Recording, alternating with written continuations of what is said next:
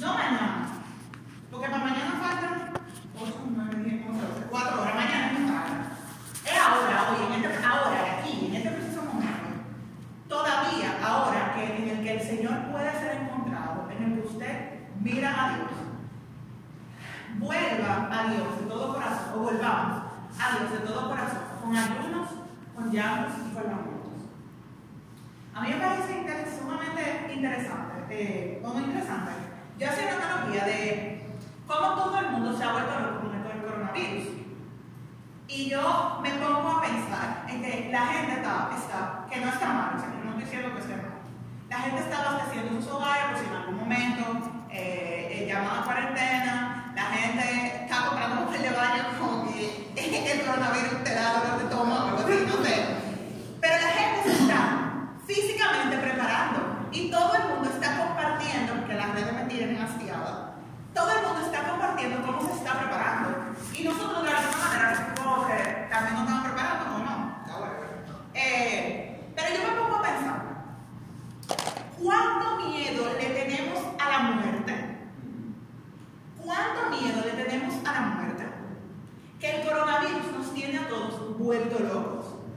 O sea, si nosotros nos dedicáramos a, a condicionar nuestra alma, como nos hemos dedicado a condicionar nuestros hogares, si nosotros nos dedicáramos a compartir el mensaje de Cristo, como nos hemos dedicado a compartir las medidas de seguridad que deben ser tomadas por el coronavirus, la mitad del mundo tuviese convertido. Entonces, el coronavirus, independientemente de todo lo que traiga, es una buena oportunidad para reflexionar. ¿Qué tan atado estás tú a este mundo? Y digo que qué tan atado estás tú a este mundo, porque, si, porque vamos, a- vamos, a, vamos a ir a lo básico. El que viene a misa es porque le gusta estar con Dios. O el que viene a la iglesia se encuentra con Dios. Y encontrarse plenamente con Dios es morir. Entonces, todos deberíamos, de alguna manera u otra, anhelar la muerte, porque es el encuentro plenamente con Cristo. Si nos estamos volviendo locos porque no vamos a morir, o sea, eh, si agarramos todo el y lo despejamos, quiere decir que verdaderamente no estamos queriendo estar con Cristo. Entonces, ¿dónde está puesto nuestro corazón y nuestra alma? ¿Cuál es su verdadero Dios? Probablemente este tiempo de crisis sea un buen tiempo para reflexionar. ¿Cuál es tu Dios?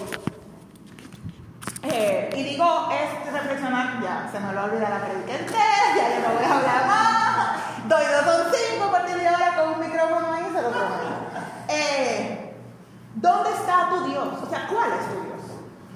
Ahora, hoy, en este momento en el que estamos, no es que no se preocupen, vuelvo, no es que anden por la vida sin tomar medidas de seguridad, no es que no vamos a tirar a la muerte, que deberíamos, ¿verdad? eh? Deberíamos negar tanto a la muerte que estas cosas nos sirvieran para estar cada vez más cerca de Dios. Pero como no lo vamos a hacer, eh, ¿dónde, está puesto tu, ¿dónde está puesto tu confianza y dónde está puesto tu fe?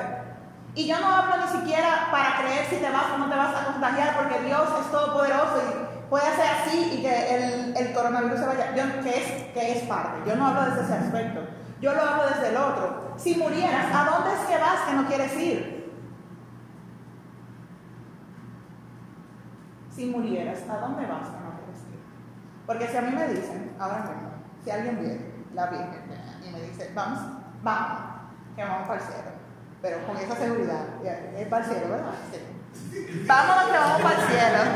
Señores, adiós, bye bye. Le dejo la, la llave del carro está en mi cartera que está ahí atrás y bye bye. Y ahí está todo. No me importa nada, porque yo sé que voy para donde Dios.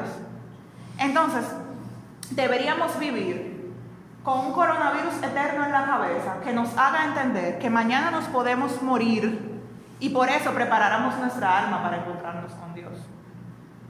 No tanto temerle a la muerte, sino que cuando la muerte nos encuentre no nos haya asando batata. Y para eso es cuaresma, precisamente. Ahora es el momento en el que tenemos que volvernos a Dios. Y volvernos a Dios implica un cambio de mentalidad que la iglesia, que la, que la religión, ¿no? que el cristianismo, para no estigmatizarlo tanto, lo conoce como metanoia. Metanoia es un término griego que ha ido evolucionando con el paso del tiempo. Inicialmente, el término, era, eh, el término que fue acuñado por los griegos significaba más una especie de arrepentimiento, más que nada. Pero para nosotros como cristianos esto se quedaba muy corto, por el hecho de que tú no, no solamente puedes arrepentirte, o sea, todo no, es un, todo no puede ser un acto de contrición, sino que tu arrepentimiento debe llevarte a algún lugar. Eh, eh, con la evolución de la filosofía, el término empezó no solo a hacer arrepentimiento, sino a hablar de, un, de una vuelta de una vuelta al ser humano que lo hiciera regresar. Sin embargo, esto también se quedaba todavía muy corto, porque no es una condición de solamente el ser humano, sino que es algo que debe estar eh, arraigado en Dios. Y finalmente, el término llega a nosotros como, déjenme buscarlo, espérense.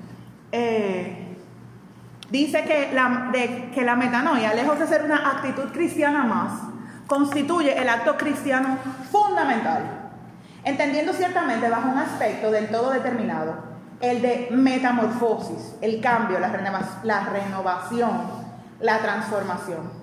Para hacerse cristiano, la persona tiene, eso del libro de Ratzinger, eso es el libro de Ratzinger. Sí, eso es el libro de Ratzinger. Para hacerse cristiano, la persona tiene que cambiar, no en una faceta cualquiera, sino sin reservas hasta el fundamento de su último ser. Es necesario para llegar, para volver al Señor con todo corazón, de todo corazón, con ayunos, llantos y lamentaciones, que nosotros entendamos que el cambio de nuestra vida no puede ser parcial. Y a veces aceptamos esta metanoia, pero la aceptamos como en un plano ético personal, en el que yo soy transformado y me transformo única y exclusivamente para que el otro no diga. Es verdad, yo no mato a nadie. Es verdad, yo no me porto mal. Es verdad, yo hago todo lo que tengo que hacer. Yo cumplo con todo. Pero cumplo con todo para que, para que de afuera se vea que yo estoy cumpliendo con todo. Sin, sin haber entendido que mi ser y mi corazón deben ser transformados. ¿Y cómo yo me doy cuenta de eso? Porque en el momento en el que yo tengo que hablar de Dios, me currullo. Porque sí, es verdad, yo me comporto como un buen cristiano, pero a la hora de defender a nuestro Señor no soy yo porque me apena compartir cosas de Dios, porque disfrazo de lo políticamente correcto, de no quiero incurrir en, en discusiones innecesarias, de hay que respetar los pensamientos y no defiendo a mi Señor cuando a Él lo atacan. Entonces, sí, digo que me ha transformado Cristo, en la práctica me ha transformado Cristo, pero mi ser y mi corazón siguen exactamente igual, porque me da miedo morir al coronavirus como me da miedo que la sociedad me entierre por ser cristiano. El cristiano radical es automáticamente, eh, es automáticamente sepultado, por eso no es la palabra que estoy buscando, eh, excomulgado de la sociedad. Usted tiene 200 amigos y usted empieza a hablar más de Cristo y probablemente usted va a tener 50 amigos, de los cuales 40 van a ser la iglesia nuevos amigos y hay 10 que eventualmente uno de dos se acercan a Dios se. Porque Dios pesa. Porque hablar de Dios pesa, o sea, rechina, a la gente no le gusta. Sin embargo, es ahí donde sabemos que nos estamos transformando. En que no solo yo estoy siendo transformada, sino que a mí no me da miedo que el otro vea que yo estoy siendo verdaderamente transformada. No para, que, para yo hacer lo correcto, sino para buscar que el otro también se encuentre con Cristo. Y, continúa, eh, y continuamos entonces eh, hablando de esa misma, espérense.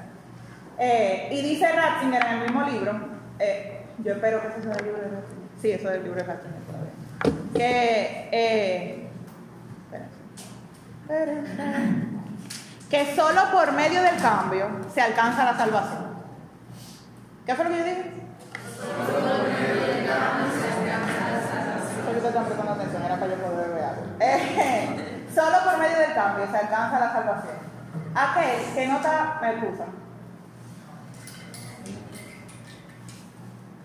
Aquel que no está dispuesto a cambiar, sepa que no va para ningún lado. No puede ser que todas las cuaresmas a mí me encuentren exactamente igual. No puede ser que todas las cuaresmas yo esté dejando el mismo pecado. No puede ser que todas las cuaresmas yo esté ayunando de lo mismo. O sea, si la cuaresma pasada yo ayuné de comer chicle y esta cuaresma voy a volver a ayunar de comer chicle, ¿cuál fue el desapego? ¿Cuál fue el fruto de la cuaresma pasada si yo sigo con exactamente el mismo apego? estoy yo volviendo al Señor. Es ahora, no es mañana. Nosotros estamos viviendo una cuaresma ahora. Nosotros no sabemos si el año que viene vamos a estar viviendo otra cuaresma. Emma, usted puede salir por esa puerta, tropezarse, darse un mal golpe en la cabeza y morirse. Y no es solo que usted no tiene otra cuaresma, es que usted no tiene otro segundo de vida. Entonces no es mañana, no es, no es, no es como, a mí me pasa mucho, que yo digo, yo escucho una prédica fenomenal, fantástica, y yo voy a cambiar. Y yo salgo a la prédica y yo digo. Cuando yo llegue a casa, yo me voy a sentar y voy a hacer una planificación de qué yo voy a hacer para cambiar eso. Yo voy a coger mi agenda, yo voy a esto y aquello. ¿Y si yo no llego a la casa? Nunca yo voy a hacer una planificación a la mitad del camino entre que fui a cenar y hice checha y me guillé con alguien, se me olvida. ¿Y si yo no llego a la casa? ¿Y si yo no llego a la casa? A, la gente no le gusta hablar de muerte. Y cuando le hablan de que se va a morir, o que se enferma, o lo que sea, o sea, el consuelo general es, no te preocupes, Dios sana, esto y aquello, es cierto. Y yo entiendo que es la actitud natural. O sea, el consuelo que uno suele darle a la gente es no te vas a morir. Pero sí te vas a morir. O sea, te vas a morir, soy. O sea, el, spoiler de la vida es que en algún momento te vas a morir. O vaya el Señor a buscarte, una. Una. Entonces, pero te va a morir, te va a morir, te tiene que morir, pero qué bueno que te vas a morir. Entonces, hablando de conversión, eh, eh, la metanoia termina, o empieza, diría yo, precisamente con la conversión. Y que de eso lo que vamos a hablar hoy, ¿verdad? Todo lo otro fue introductorio. Decía, eh, Continúa el texto diciendo, más ahora, oráculo de, más ahora todavía, oráculo de Yahvé, volved a mí de todo corazón, con ayuno, con llantos, con lágrimas. Desgarrad vuestro corazón y no vuestros vestidos. Volved a Yahvé, vuestro Dios, porque Él es clemente y compasivo, tardo a la cólera, rico en amor y se ablanda ante la desgracia. Eh, ¿A dónde nos lleva todo esto? ¿Dónde, dónde, ¿Qué tenemos que hacer nosotros para que Dios con nosotros sea compasivo y misericordioso? tardo la cólera, rico en amor, en amor y se ablande ante la desgracia, estar desgraciado. Para que Dios, para que el rostro de Dios muestre, compasión en ti, necesariamente tienes que ser desgraciado. Porque si toda tu vida está bien, ¿qué compasión le van a tener contigo? Pero antes de entrar ahí, vamos a hablar de, de, la, de la conversión. Que me va, o sea, Voy a decir esto, pero no quiero que suene herejía, pero puede ser una herejía. Eh, la conversión implica caer en desgracia para el mundo. Que bueno, no son herejías, la herejía del mundo. Yo le iba a decir que haber Convertirte implica que tu vida va a dar problemas, que tus cosas van a empezar a dar problemas, que el mundo te va a empezar a rechazar y eso es difícil. Y, eh, no, estamos del libro de Uf, me acordé. Eh, convertirse, dice que en sentido profano significa, o sea, del mundo, eh, volver, cambiar de camino, retroceder, desandar lo andado. Indica en sentido religioso el abandono de lo que es malo a los ojos de Dios y la vuelta incondicional a Yahweh. Entonces vamos a ver uno por uno, one by one. ¿Qué implica? Antes de qué implica convertirse, ¿qué implica querer convertirse?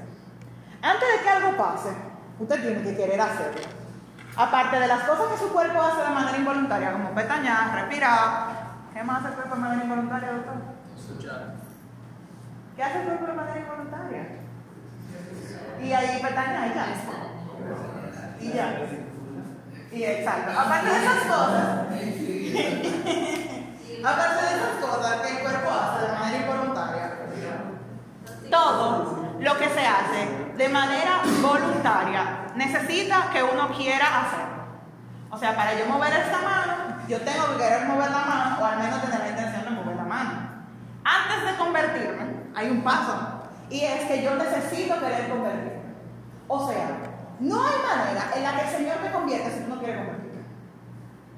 El Señor me va a tocar y me va a transformar eventualmente. Mi amor, te tienes que dejar. Porque el Señor es respetuoso y el Señor no va a violentar tu voluntad. Entonces, para convertirte tienes que querer convertirte. ¿Y qué implica querer convertirse? Ah, la conversión empieza cuando tú quieras que empiece y termina cuando tú te mueres. El ser humano nunca acaba el proceso de conversión. O sea, ya yo me convertí, mentira. Si usted ya se convirtió, hay un problema. Usted entendió a Dios y el que se metió a Dios en la cabeza no, le está, no, está, no está con el verdadero Dios. Entonces la conversión es un proceso del día a día, porque el ser humano de manera natural tiende al pecado, desafortunadamente. El ser humano tiende al pecado. Entonces, abandonar las cosas que durante 26, 24, 23, 28 años tú has hecho y te hacen sentir bien, implica que tú, que tú quieras hacerlo, pero implica que tú dures toda la vida en eso.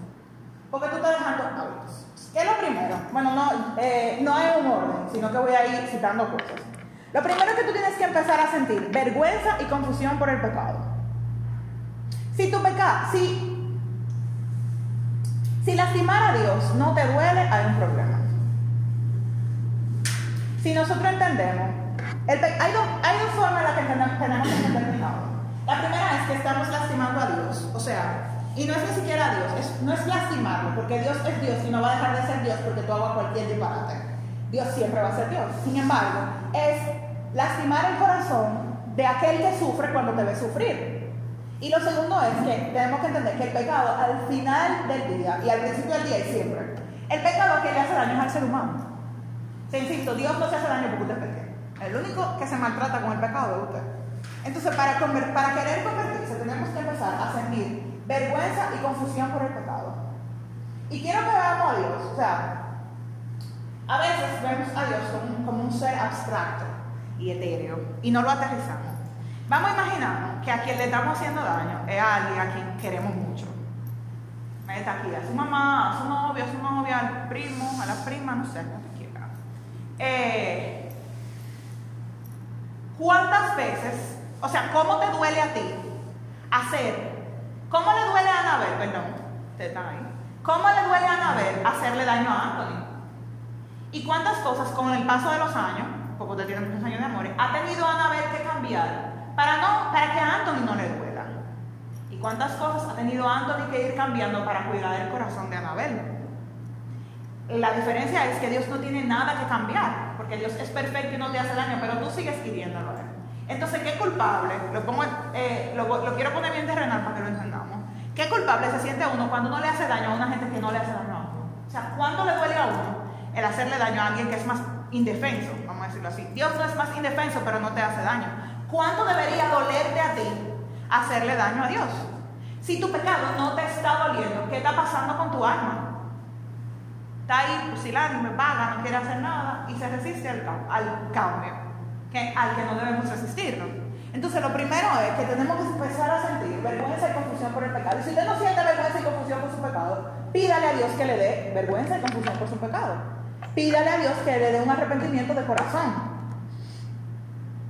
Lo otro es eh, que hay que sentir dolor y pesadumbre y pena por haber cometido el pecado. Hay que aceptar con resignación el castigo que nos es merecido y hacerlo con humildad sepa que las cosas tienen consecuencias.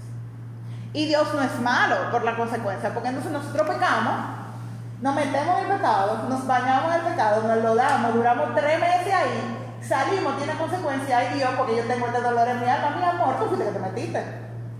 Tú tienes que entender que tus actos tienen consecuencias temporales, tienen consecuencias eternas, claro, obvio, si sigues pecando y no te arrepientes, pero va para el infierno, pero tiene consecuencias temporales. Y hay aquí consecuencias. Y más que culpar a Dios por las cosas que me pasan, yo debería empezar a pedirle perdón a Dios por las cosas que me están pasando. Lo otro es que es necesario un abatimiento de espíritu. Y dice el texto que en las Sagradas Escrituras se habla de Dacá y Dicá, eh, que habla de machacar, moler y triturar. Y yo que soy muy gráfica, me imaginé, imagínense ustedes ahora, sean gráficos eh, mi alma, o sea, como que mi alma tuviese, tuviese forma, fuera algo físico, y que hubiese que machacar, o sea, como que en mi imaginación agarramos el triturador de alimentos de mi casa y la metimos. Y la trituramos. Eso es lo que hay que hacer para uno poder convertirse. Agarrar su alma, picar el pedacito primero, porque su alma y su ego son mucho más grandes que el triturador, e irlo metiendo en el triturador para que verdaderamente sea eh, molido y sea triturado. Entonces, convertirnos implica autoflagelar nuestro espíritu inmundo para que para que él se, se ablande tanto y sienta tanto dolor que no le quede de otra que aceptar que el Espíritu Santo sea el que llene ese espacio. Y eh, entendiendo eso, vamos entonces a ver qué implica una auténtica vuelta a Dios. Eh, y a propósito de eso, y creo que eh, es lo último que entiendo, que deben saber, para, para querer convertirse es entender y aceptar que el dolor y el sufrimiento en el proceso de conversión no es opcional. A mí, a Vanessa, le cuesta. Yo me he encontrado últimamente justificando todo lo que hago con un, no necesariamente malo, sino lo que hago, con un yo no quiero sufrir ahora. Yo no quiero sufrir, yo estoy cansada de sufrir, yo sufrí todo el año pasado, yo no quiero seguir sufriendo este año, y he aplazado decisiones, situaciones, muchísimas cosas y le he dado larga, le he dado larga, le he dado larga porque no quiero sufrir. Sin embargo, este tema, la preparación del tema, me ayudó a entender que no hay, es como que yo siempre lo he sabido, pero como que uno se lo repite y uno como que no se acuerda, no hay resurrección sin muerte, no hay vida eterna sin cruz. O sea, Jesucristo resucitó después de todo lo que pasó. Lo que hemos hecho en Via Cruz y los días que toca el Via Cruz y lo que vivimos en Via Cruz y nos hemos dado cuenta que fue mucho el sufrimiento de nuestro Señor antes de resucitar. Entonces, para querer convertirse hay que aceptar, entender y saber que el sufrimiento no es opcional. Es como cuando, es como cuando usted se enamora de alguien. Usted agarra el corazón y lo entrega entero o no entero. Si usted lo entrega entero, en algún momento usted va a sufrir porque usted lo está dando todo. Eso es lo que pasa con Dios. Si usted no está sufriendo lo suficiente, probablemente usted se queda con un pedazo de su corazón, como uno hace cuando se enamora. Eh, porque, bueno, yo he tenido tanta mala experiencia que. Okay. Yo he tenido tanta mala experiencia. Yo he tenido tanta mala experiencia que yo le voy a dar esto, esto, esto. Pero este aspecto de mi vida yo me lo voy a quedar porque si él lo maltrata, me voy a fugir. Y eso nos pasa cuando no sufrimos constantemente con Dios. Quiere decir que nosotros no estamos dando nuestra vida entera, sino que nosotros seguimos quedándonos con cosas sin entender que aquel que le da todo el corazón a Dios, es verdad, va a sufrir, pero es un sufrimiento momentáneo. ¿Qué son 70 años de vida comparado con la vida eterna? Nada. Usted puede durar 70 años sufriendo. ¿Qué importa? Es la eternidad que usted se está jugando. Yo he relajado mucho esta cuaresma diciendo que yo siento que esta cuaresma y enero han sido las cosas más largas que yo he vivido en mi vida. O sea, cuaresma tiene dos semanas y yo siento que llevamos como 32 meses de cuaresma.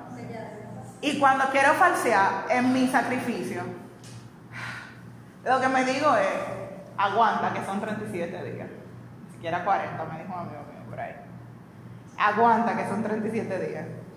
Y si uno va por la vida diciéndose aguanta que es un aguanta que es un chismo, aguanta que son 70 años.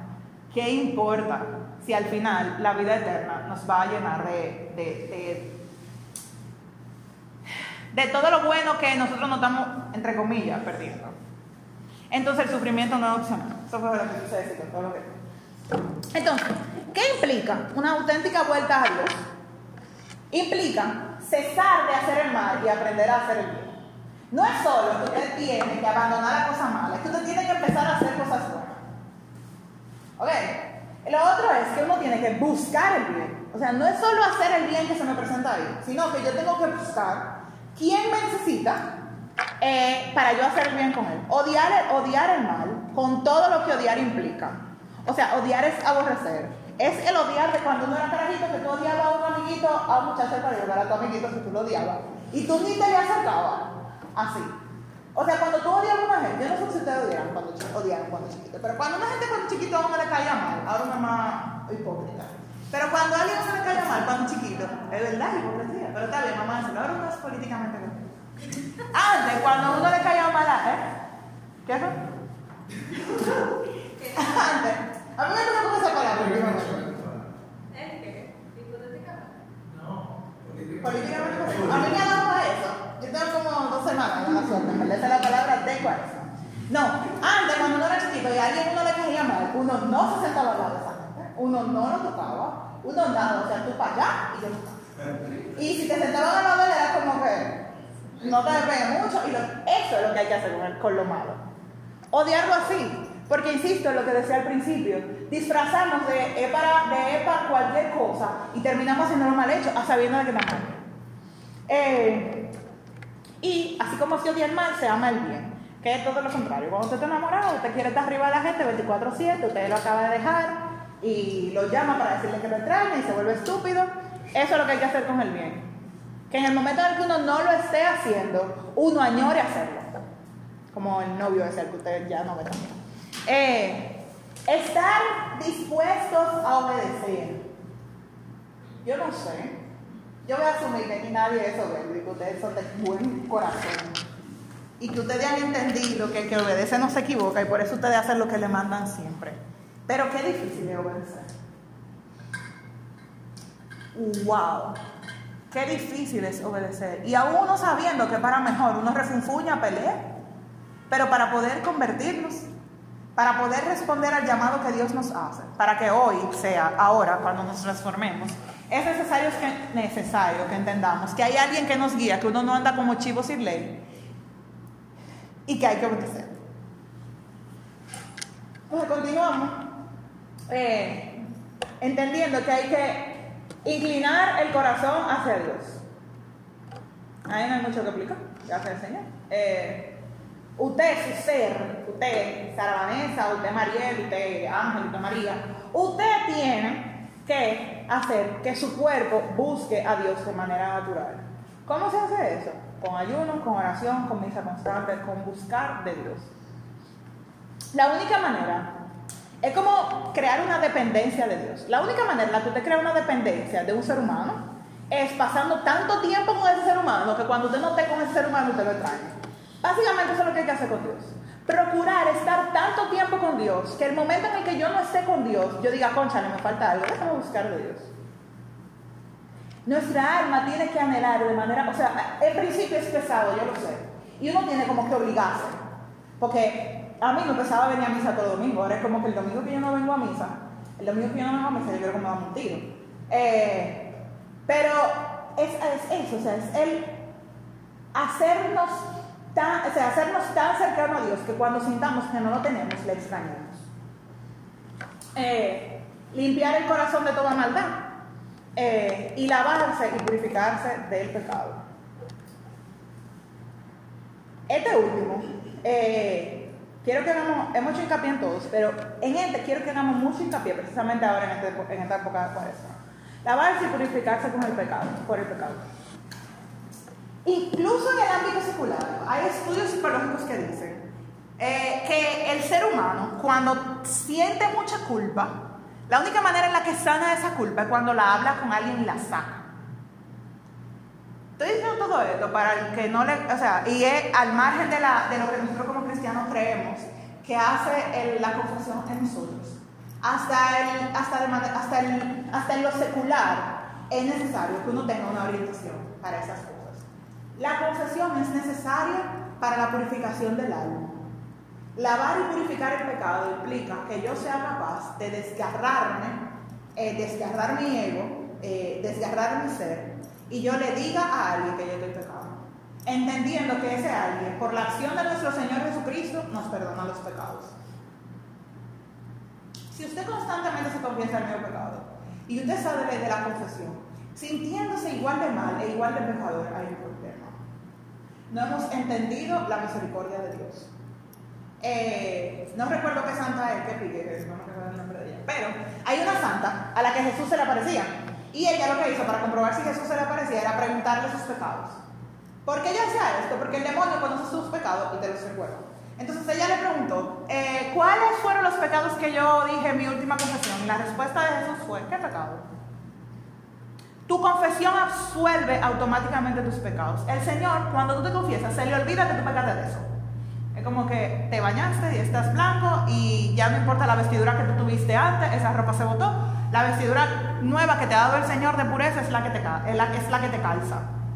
Pero para no volver a caer en el mismo pecado, o para volver a caer, pero no durar tanto tiempo en él, tienes que creerte que el Señor te ha perdonado.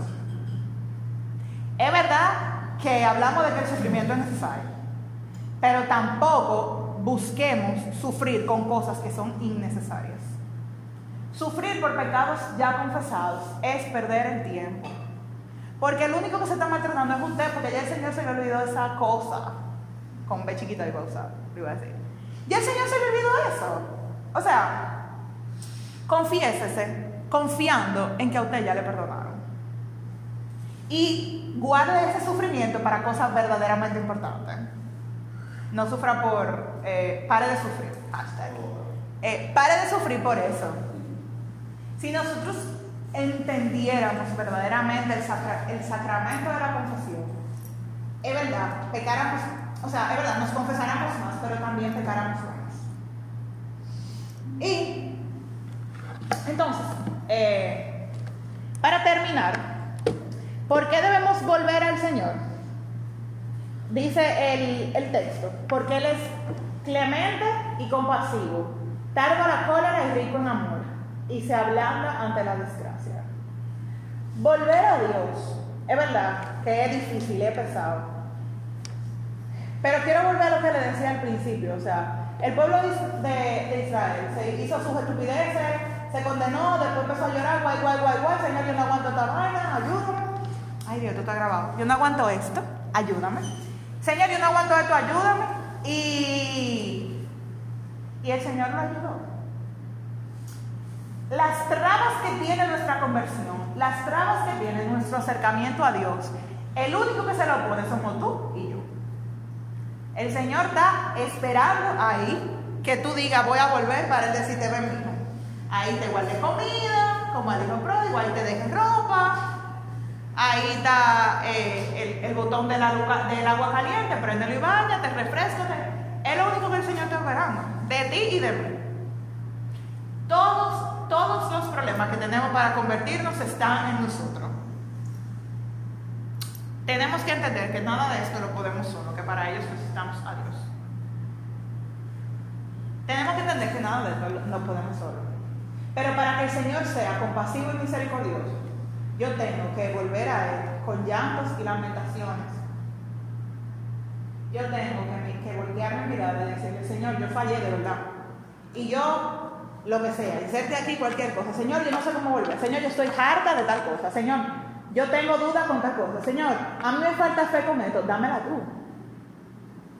Porque cuando entendemos que las cosas se tienen que solucionar desde adentro, desde mí, desde, desde yo, pues empezamos a falsear. Y es verdad, la conversión se vuelve difícil. Pero el yugo del Señor es ligero.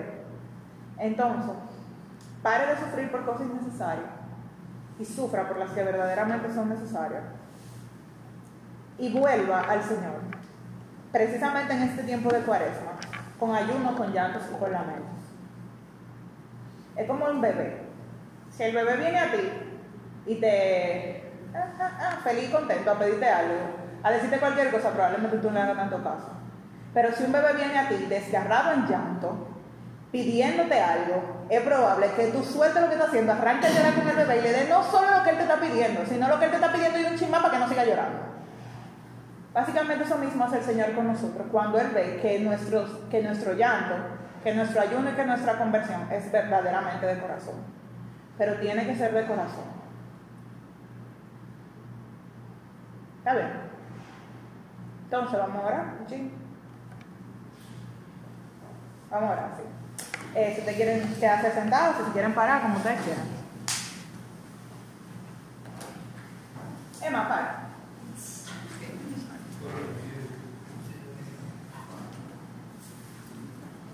Y demos un segundo, pues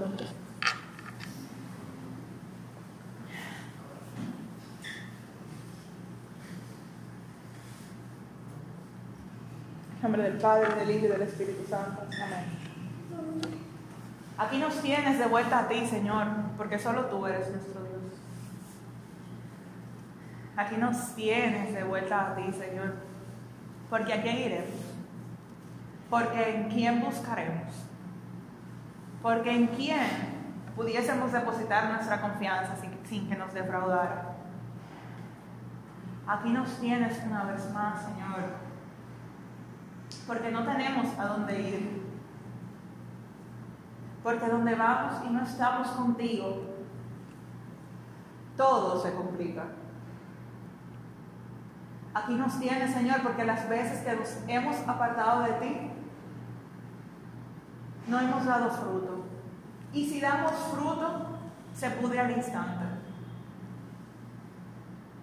Aquí nos tienes de nuevo, Señor, en medio de la tristeza, de la angustia y del dolor, sabiendo que el único capaz de restaurar nuestro corazón eres tú.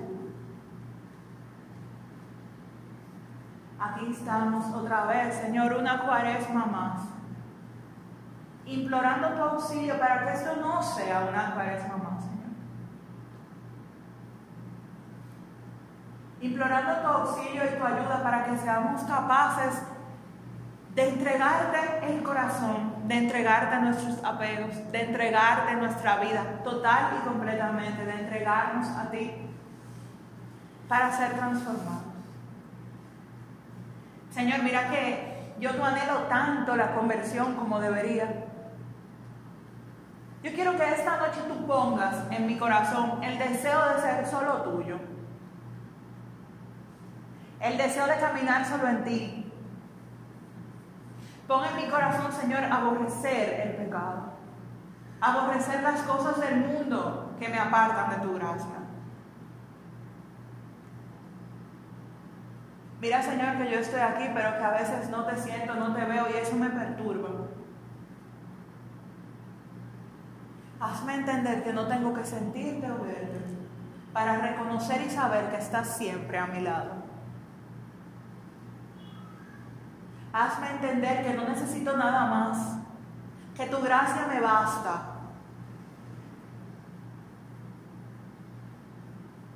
Aquí estamos de nuevo, Señor, implorando tu auxilio para convertirnos. Que no pase esto como una asamblea más.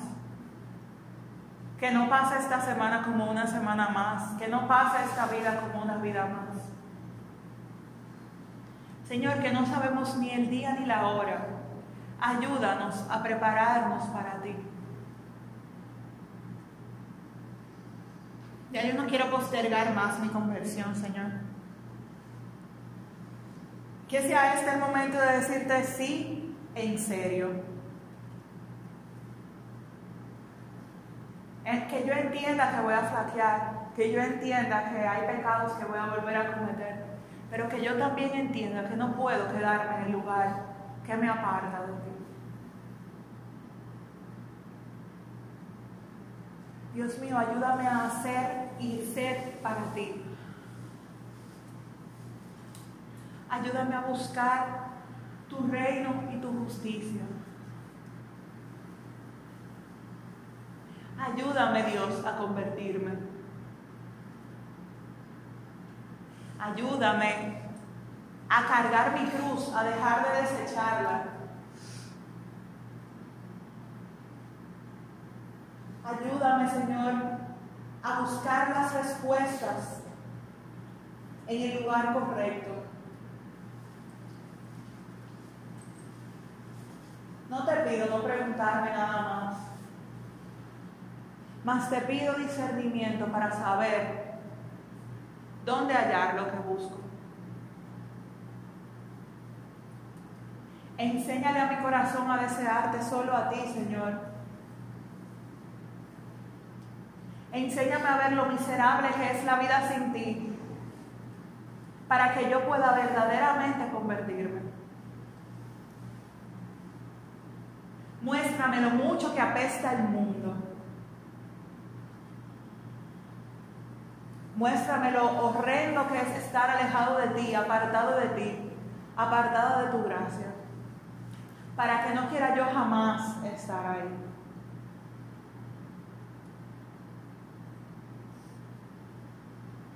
Bendito Dios, tú conoces la profundidad de mi corazón como no lo hace nadie. Tú sabes cuál es mi talón de Aquiles, cuál es el pie del que coger. Transforma eso que sea, Señor, en ti. Que lo único que verdaderamente me haga levantar la voz seas tú, Señor. Sea para defenderte a ti. Que yo no esté tan apegado a, absolutamente nada que lo ponga por encima de tus cosas. Que todo lo que tenga que irse se vaya, Señor. Y no que se vaya, que yo sea capaz de dejar ir todo aquello que me aleja de ti. Que la locura no pueda más que mi amor por ti. Que la gula no pueda más que mi amor por ti. Que mis apegos no puedan más que mi amor por ti, Señor. Que yo no desee tanto las cosas terrenas, que me olvide de buscar las cosas verdaderamente importantes. Que mi trabajo no me sea más importante que servirte a ti. Que ganar dinero no me sea tan importante como dar el verdadero testimonio de mi fe. Enséñame, Señor, a rechazar las cosas que desdicen de ti. Que mi conversión sea real. Que no me avergüence yo de hablar de ti, Señor. Que no sea yo una persona convertida solamente aquí en Jesús Maestro, solo en la iglesia. Que ande con mi fe como un estandarte, Señor. Que me sienta orgulloso de donde me has traído tú. Ayúdame, Señor, a dejar los apegos del mundo. Ayúdame, Señor, a entender que no necesito nada más que no seas tú y que si acaso necesitara yo otra cosa, tú la suplirías. Rebosa mi alma y mi ser de tu amor. Permíteme convertirme para aceptar al verdadero Dios. Ya no quiero más hacerme un Dios a medida, Señor. Que desde hoy yo sea capaz de abandonar poco a poco todo lo que no me lleva a ti. Que yo sepa decir no, Señor, si sé que me aparta de ti. Que no me importe lo que yo pierda. Porque nada es tan importante como perder, sería tan importante como perderte a ti. Que no me importe el amigo que se vaya. Que no me importe el dinero que no obtenga que no me importe la pelea en la que me vea, me vea metido. Que no me importe lo que digan de mí, Señor, si es defendiéndote, si es buscándote, si es siendo para ti y haciendo para ti. Tú no te avergüenzas de mí cuando de mí hablas, Señor. No ha habido pecado que yo cometa que haga que tú te avergüences de decir que soy tu hijo. No ha habido nada que haga que tú vires tu mirada. No ha habido nada que haga que tú abandones, que tú me abandones. Que yo tampoco me avergüence de ti, Señor. Que a mí tampoco me dé miedo decir que pertenezco a ti. Que esta cuaresma sea también un signo para el mundo, Señor que mis ayunos, que mis oraciones, que mis abstinencias hagan que otros también quieran venir a ti. Que por miedo al rechazo no rompa yo aquellas penitencias que me he impuesto. Que por aceptación no haga yo lo mal hecho, Señor. No permitas que relativice nada en mi vida que mi sí sea sí y que mi no sea no, para que mi conversión sea verdadera. Ayúdame a transformar mi corazón, para que cuando haya que hablar de ti no esconda yo la cabeza.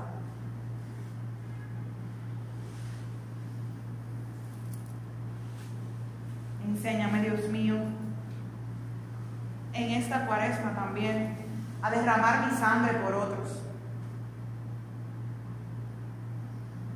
a cargar con la cruz que me ha tocado y seguirte, a dejarme machacar el alma, maltratar el alma. para que el día que de verdad te importe, para que al final de todo, Señor, tú vuelvas a mí con tu favor y hagas de mis cosechas abundantes. Señor, que el dolor y el sufrimiento al que voy a estar sometido por haberme convertido esté siempre acompañado del recuerdo constante de que tú premias no solo con la vida eterna, sino con paz, con alegría, con felicidad a todo aquel que abandona todo por ti. Nadie que ha confiado en ti ha quedado jamás defraudado. Nadie ha visto una promesa tuya sin cumplir. Nadie que confía en ti jamás ha podido decir que no le has cumplido, Señor. Recuérdanos eso constantemente para que en medio del, para que en medio del sufrimiento seamos capaces de, capaces de glorificarte y alabarte, Señor. De recordar constantemente las maravillas que tú has hecho, haces y sabemos seguirás haciendo. Que no busque tanto yo apaciguar el sufrimiento con el mundo, sino que mi dolor se ha llenado por ti, Señor. Para que mi conversión sea de corazón. Para que el apego que yo abandone en esta cuaresma no tenga que dejarlo otra vez la que viene y para que cada tiempo que pase yo me encuentre un chin más cerca de ti.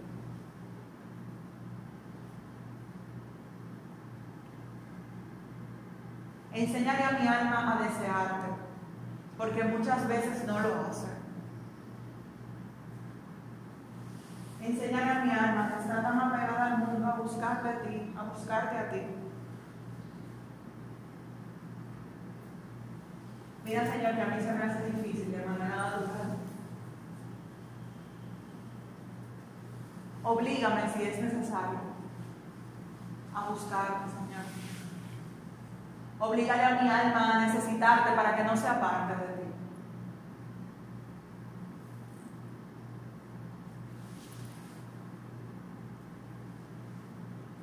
Y a ti, Sagrada Virgen María, dulcísima Madre de Dios.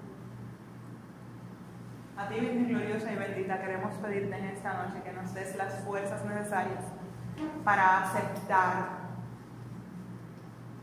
todo lo que conlleva convertirnos. Tú fuiste capaz de recibir a tu Hijo al bajar de la cruz. Tú fuiste capaz de soportar el dolor de ver matado a aquel que no hizo más que hacer el bien. Tú has tenido la entereza para no desfallecer en medio de la tribulación más grande. Ayúdanos, Señora, como tú, a mantenernos firmes en la fe. Confiados en que resucitaremos cuando sea necesario. Que la confianza que depositaste tú siempre en tu Hijo, seamos también nosotros capaces de depositarla Enséñanos, Señora, a esperar en Él. Haznos convertirnos para Él. Y que sepamos que cuando no tengamos donde buscar, podemos buscar en tus tiernos brazos lo que necesitemos.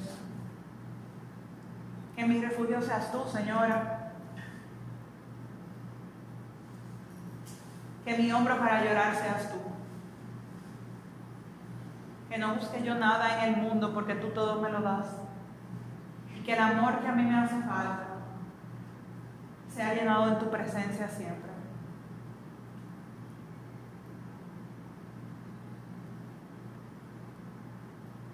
Cerramos este momento dándole la gloria al Padre y al Hijo y al Espíritu Santo, como era en el principio, ahora y siempre, por los siglos de los siglos. Amén. ഞങ്ങളെല്ലാവരുടെ കയ്യിലും